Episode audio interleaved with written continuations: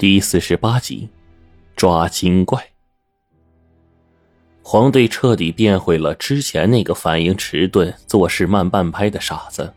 他从地上捡起了半截光滑的石头，嘎嘣咬了一口，喊道：“嗯，醉呀，太香了。”我看了看冰窟窿跟黄傻子，这俩货呀，一个比一个怪，还真没有一个是省心的。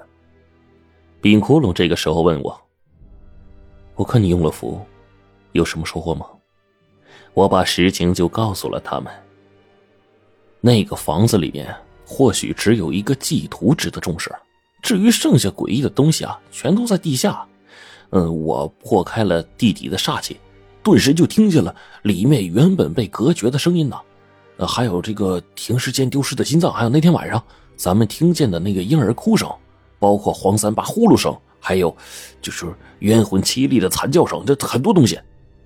想到这儿，我突然觉得这我这听鸣音这本事也绝了呀，能够听到某些别人根本无法听到的东西。可忽然之间我就疑惑了，我这本事听到的难道全都是鸣音因人说话吗？可为什么还能听到胖子的呼噜声呢？甚至之前还听过活人的声音。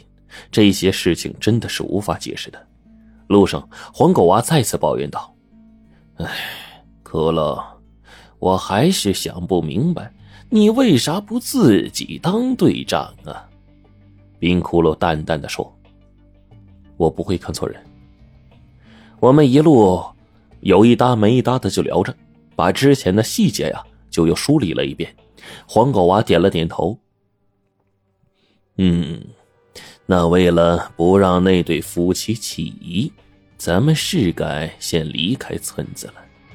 今天是第一天，往后倒，到第三天晚上，正好是月圆之夜。那一晚之前，那几位看着还正常的老人说要告诉我们真相。冰骷髅点了点头。我们去镇上买些东西，借这个机会。顺便把梁给抓住。你单凭那点线索就能抓到两吗？黄队说完，又加了一句：“对了，骷髅，你的计划是什么？”首先，得先解决那些鼠魁和狗魁，也就是我之前说的女人养的那些兽魁。这个事情我已经有了主意，但是我们需要材料。”冰窟窿说道。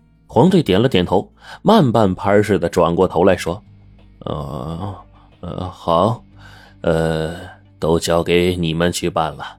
买材料的钱，小队经费出。只是我很奇怪，两这东西究竟是个什么玩意儿？我也只是听过，没见过。看你这劲头，应该知道一些呀。”我也点了点头。同样把希冀的眼神投向了冰窟窿。对于这道家武魔呀，总之是各有各的描述，却极少出现在世人的眼中。我看冰窟窿这家伙肯定知道不少。现在呀，我真觉得这人是越来越神秘了。一针定住磨盘，咳嗽一声就把满院子的鼠葵吓得抱头鼠窜，这绝对不是一个寻常人能做到的呀。而一旁冰窟窿听见我们的问话。似乎是在思考，之后他就说：“我记得，两最擅长的是吸食人气，尤其喜欢婴儿、老人熟睡之后偷偷的潜入窗外汲取这种气味。这些东西靠这个法子，让自己一点一点越来越像人形，同时也会越来越聪明。”我顺口搭了一句：“那不就跟动物成精差不多吗？所以说，人是万物之灵，这话有道理的呀。”皇帝也点头附和，冰窟窿又说：“这种东西浑身散发奇香，对于我们之后的行动有大用。”我跟黄队接着问，冰窟窿再也不答了。黄队急了，就问：“哥们儿，我说你这一天神神叨叨的，一看就来头不小啊！你究竟是谁家落魄的公子哥啊，还是哪位高人的徒弟呀？”黄队这半开玩笑的一句话，其实也是问到我心坎里去了。打从冰窟窿啊，从这个这个棺材里出来，而且说了胡老道的名字开始，我就越来越疑惑，这家伙简直就是一个谜一样的存在。无论什么事都说自己忘了，可他真有那么容易把什么都忘了吗？这一会儿，冰窟窿听黄队问，似乎在努力回想。良久，他忽然真诚的看着我们：“我真的忘了，想不起来以前的事了。”我就问：“不是，那你怎么知道两这种东西的呀？”还有办法定住磨盘、镇压蜀魁，这都这都怎么没忘啊？冰窟窿直摇头。我做事凭直觉。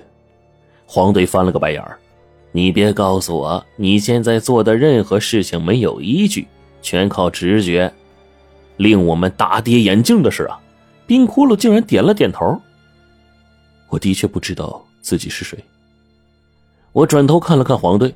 黄队呢，也是无奈的点了点头。他说的是事实，龙王曾经把他的照片呢放在公安系统里搜索，结果没有他的任何信息，甚至绝密档案里都找不到他这个人，仿佛他这个人是突然出现在这个世界上的。冰窟窿平静的听着我们讲述的一切，忽然茅塞顿开。对了，我还想知道。我自己究竟是谁？等我们到了外面的小镇，已经是下午了。这一路全靠步行啊！令我们没想到的是，一到镇上，我们先碰上了上次的黑车司机。冰窟窿要的东西很多，黄队说要到县城才能买得到。黑车司机一听说去县城，才放下了戒备。路上拉我们去的时候，他不可思议的看着我们：“你们真去邵阳村了呀？”千真万确，难道还能假呀？我说了一句，黄队躺在一边跟个傻子似的。那司机呢也不避讳，直接说：“哎呀，那小个啊，一看就是个不良少年，长得这么水嫩，人生阅历肯定不足。”嗨，我旁边这哥们儿啊，这么老实，再看你就一整个小孩儿，哎，那比你们聪明的人多了去了。进了邵阳村呐，全都背了鬼了。哎，怎么着？你们安然无恙的出来了？我心里一动，就问：“哎，那之前进邵阳村的人最后都咋了？”司机一叹：“哎呀，那村子里住的人呢，都搬到镇上县城去了，留下孤寡老人在家呀，少不得要时常回村照看。可那些人吧，一回村就跟失魂落魄似的。他们呢，真是干什么的都有。不瞒你说啊，干的全是犯罪的事到处杀人放血。你说说，这种邪性人这这这，哎呦呵！”黄队傻不拉几的问一句：“杀人放血呢？那个好玩，挺刺激的吧？”司机翻了个白眼：“我操，刺激个屁呀！那些人呢，清一色的完蛋！哎，我们县这几年呢，老是被通报，啊，人人都说邵阳村里头闹邪呢。哎，从那村里出来的人呢，杀人放血，这不是一回两回的事了。要不我们咋不敢往那村里走呢？”我这才知道啊，众人一提邵阳村都这么抗拒的原因了。司机说：“我算是知道你们咋出来的了。估计啊，那里头的人直接看不上你们，哎，懒得给你们洗脑，要你们去报复社会，看着就不靠谱。”我们也是笑了笑，这司机也是个直肠子。到了县城呢，冰窟窿买了铁架子、香烛、纸表，甚至呢，让我们买几样趁手的家伙事我就说：“窟窿，你给我备的这么齐全，不是？”这是要我去跟你搭法台起坛啊？没想到冰窟窿竟然点了点头。你全选克制黑书的东西，到时候我们靠你跟那个女人斗法。我愣了一下，啥啥？照做。啊黄队直接傻不拉几的发了话。最后的功夫啊，冰窟窿直接掏钱买了多半扇的猪肉和许多的蜂蜜，这就直接把我搞没谱了呀！黑车司机啊，把黄队当成大冤种了。哎，好不容易把我们再拉到邵阳村的盘山公路底下，已经是晚上七八点钟了。黄队说：“咱们直接去女人说的那个位置吗？装作去抓俩，不然那女人呢会急的。”冰窟窿点了点头，并没有说话。我们来到邵阳村村口的位置，已经是晚上九点多了。碰巧，这一次那个三轮车吱呀吱呀的声音越来越响。男人跟女人蹬着车，竟然跟我们撞了一个正着。女人笑得花枝招展的问我们：“你们这大半夜上哪儿啊？冰窟窿啊，指着另一个方向，上山抓粮。我从女人坐着的三轮车上嗅了嗅，感觉到了一股淡淡的刺鼻的味道，很淡。这个味道啊，很熟悉似的，可是，一时半会儿呢，想不出来到底是什么。而女人的身边，只有那样的一口大木桶。看着三轮车吱呀吱呀的声音，轮胎被压的都有些皱了。那个木桶里装的东西似乎极重。女人寒暄了几句啊，跟男人骑着车子就下山了。冰窟窿一指前头，朝我们使了一个噤声的眼色。争取快些抓住粮，按今天部署行动。我们顺着这个女人指的那条路往前走，大概三十来分钟。夜晚的林子里湿气很重，露水很快就半湿了裤脚。黄队一拍我，朝我使了一个眼色。我借助余光往后一看，远远的在我们身侧呀，似乎有一双红色的眼睛，不知道是鼠葵还是狗葵，但是可以肯定，女人还是不够放心我们，用自己的傀儡在盯着我们呢。冰窟窿不为所动，再往前走了不久，果然，我们竟然闻到了一股香味有一种淡淡麝香的味道，但是很好闻。冰窟窿让我们呢。跟他搭下铁架子，把半扇猪肉啊全都放好，用刀在上头戳好几个洞，往那些洞口里啊抹了一些蜂蜜。我跟黄队也并不知道他这举动的意思，也只好跟着做。等按照冰窟窿的部署全都弄完了，已经是深夜了。冰窟窿说：“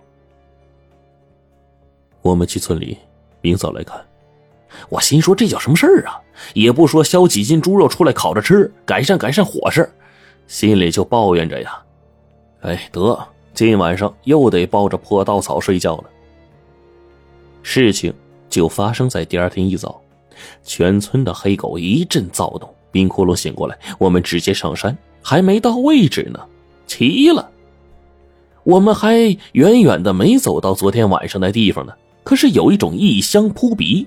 已经令我有些把持不住了。我的天，这么香！我心说，难道这就把粮给逮住了？